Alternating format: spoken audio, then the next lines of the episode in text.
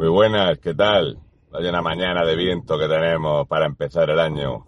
Pues la verdad es que digo, voy a haceros un pequeño resumen de qué fue para un murciano encabronado este resumen de fin de año que hemos vivido en diferentes medios de comunicación y al respecto de, por ejemplo, Ángel Víctor Torres. Tengo un recado para ti, papi chulo. Pues la verdad es que eh, estuvimos viendo cómo son el tema este de las campanadas en diferentes cadenas de televisión y merece mención aparte el tema de Ana Obregón, que creo que estuvo muy bien que dijera que hay que investigar en el tema del cáncer. Y yo le diría a esta señora que se informase un poco al respecto de las empresas que estaban eh, investigando para este ADN mensajero, que era una investigación que se estaba haciendo para eh, erradicar el cáncer o las eh, células cancerígenas que, que vienen en nuestro ADN, porque los humanos tenemos células que son proclives a ser cancerígenas y las llevamos de serie. Pero esta gente empezó a ganar más dinero dedicándose a otra cosa. Es algo de lo que hablaré mañana eh, en el directo que voy a hacer a las siete y media de la tarde. Va por ahí el tiro y de otras cositas para que la gente sepa lo que vale la vida humana en España. También es cierto que me parece cochambroso que Televisión Española hizo todo lo posible para poner una valla de flores para que no se viera la bandera de España. Estamos en España. Incluso vimos hacer el imbécil profundo a preescolar, que dijo que Ayuso había puesto una bandera de España superfacha en Madrid. Como en todos los países se, ilumina algún monumento con la bandera nacional, en todos. Pero bueno, cuando eres absolutamente imbécil, pues tienes que demostrarlo cada día para que vean que eres suficientemente sectario y lamegulos para estar ahí de lamegulos. ¿eh? Eh, bueno, luego vimos eh, una tía que se tira cuatro meses dándose sesiones de rayos UVA y pasando hambre para eh, promocionar un vestido el día de Nochevieja. Debería de hacer otra cosa, como por ejemplo, no sé, cultivarse en otra cosa, pero bueno, gana bastante dinero haciendo esta patochada. Esta que eh, otros años dice que es muy feminista. Y entonces se puso una especie de delantal lleno de cristales y ese delantal era un homenaje a la mascarilla. No lo entendí muy bien. ¿Homenajear una mascarilla? Quizás no lo expresaste bien, pero claro, es que gastas mucho tiempo en esto y poco tiempo en culturizarte un poco. No te preocupes, vas bien. Vas bien que estás ganando mucho dinero y eres muy moderna. Por suerte ya has dejado de recorrer eh, campos de nabos de futbolistas. Ya tienes una ubicación fija, Ahí tienes un ingreso fijo. Muy bien. Eh, también es raro que seas tan sumamente feminista y que hablaras de que tuviste a una mujer, una mujer, 350 horas cosiéndote cristalicos al delantal. Homenajear una mascarilla no lo entendí muy bien. Sin embargo, el homenaje, el homenaje perdón, fantástico de Mota ¿eh? una vez más, fantástico, qué forma de dar guantazos a estos políticos que tenemos al frente, extraordinario. Ese momento donde homenajeó a los miles y miles de personas mayores que han forjado este país, que los hemos dejado morir. Los hemos dejado morir y no hemos protestado, no hemos peleado nada. Han muerto más por culpa de la pésima gestión que por culpa del coronavirus, que no se le olvide a nadie. Ha matado más gente este gobierno que ningún virus. El virus son ellos. Los que se han enriquecido, los sinvergüenzas. Luego, para todos estos que decían eso de, no, pues parece ser que ella el 29 de diciembre no sabía que iba a ser el candidato. No sé si habréis visto ya el spot publicitario de ella de, ¿eh? de vuelve a casa, ¿eh? vuelve a Cataluña, ¿eh? con su mensaje habitual, con ese postureo que él hace, esa imagen que quieren vender de tipo introvertido y amable de este sectario que ya firmaba recalificaciones de terreno en el año 2003. No nos olvidemos que ella es lo que es.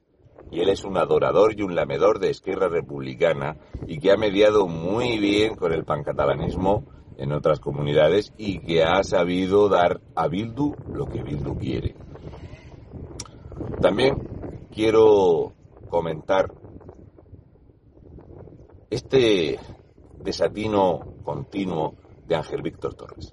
Ángel Víctor Torres, La estética, muy bien. La barbita, chapó. El traje que disimula el cuerpo pera, bien también.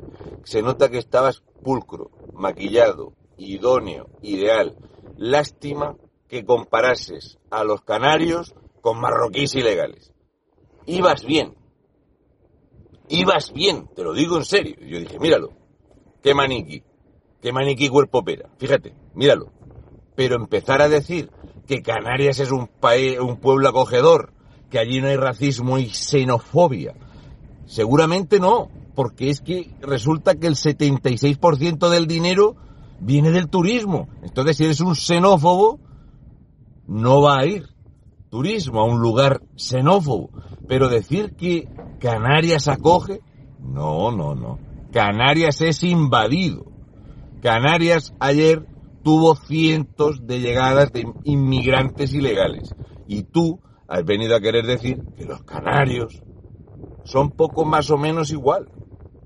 Comparaste estos inmigrantes ilegales varones que vienen sin intención de trabajar, ni de sumar, ni de aportar nada. Los mismos es lo que pasa cuando grabas el mensaje antes de. Son los mismos que en la zona de Puerto Rico ¿eh? terminaron esposados peleándose con la Guardia Civil que tuvo que venir la Policía Nacional y la Policía Local de Mogán, de la que liaron, de romper los coches de la Guardia Civil, de la que liaron en el Hotel Waikiki ¿eh? y en el otro hotel fabuloso con esas vistas magníficas al mar. Como lo grabaste antes, porque seguramente deberías de hacer una comparativa de cuántos canarios que han ido a trabajar a otro lugar se han dedicado a pegarle o a romperle los vehículos a las fuerzas y cuerpos de seguridad del Estado de otro país. Es lo malo que tiene hacer estas comparaciones que haces. Por lo demás, perfecto. Chapo, en tu línea habitual de mira, yo tengo mucho futuro en este PSOE absolutamente enfermo, podrido y sectario, diciendo las mismas palabras imbéciles de esta neolengua de lo Partido Socialista. Fantástico. Luego me parece también digno de mencionar el presidente de Castilla-La Mancha. ¿Qué pasa? ¿Hoy no ibas ebrio? No, hoy quizás sí, cuando grabaste el mensaje. ¿Te parecen mal los indultos? ¿Te parecen mal los indultos a los golpistas? Esto se lo dijiste a Pedro Sánchez cuando tú fuiste con él y compartiste gastos y buenas viandas y por cierto te lo pasaste muy bien por la noche allí en La Toja. Eh, cuando estuviste en La Toja con Pedro Sánchez, donde Pedro Sánchez habló del marasmo, de la antipolítica, de la ultraderecha, tú estabas allí. Tengo yo fotos tuyas.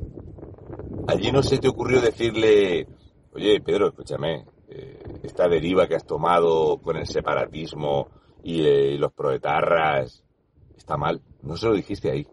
Vienes a darte el pegote cuando no te ven. Hay que ver cómo Revilleta ha creado escuela en España. Fantástico. La entrada de año va a venir de la mano de desempleo, va a venir de la mano de los ICO que van a seguir destruyendo empresas.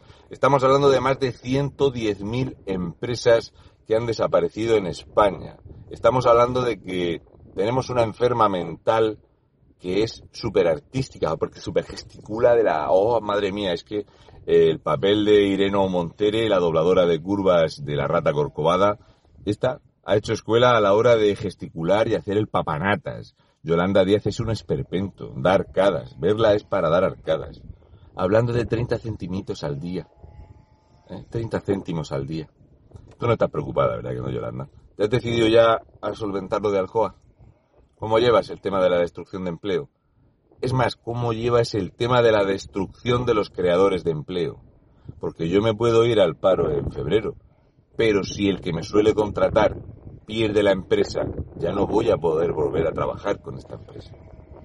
Pero no os preocupéis. El año viene con la Agenda 2030, con resiliencia y transversalidad. España viene con la ruina acumulada desde el último trimestre de 2019 con el desempleo del mes de enero de 2019 sin recuperar. Va a haber una nueva ola de despidos. Solamente la banca va a mandar a la calle 7.200 personas. Y tenéis que tener una cosa clara. Es muy difícil que una persona que trabaja en banca y sean miles, sean absorbidos por empresas privadas y todos no van a poder terminar siendo funcionarios públicos. Vamos a empezar el año con la payasada catalana. Esta vez vais a votar en tapers o en cajas de zapatos. No sé. Voy a seguir aireándome un poco con este aire fresco que viene a podar, a trabajar. Espero que estas palabras no ofendan profundamente al votante de la izquierda. Un besi de fresi rojos.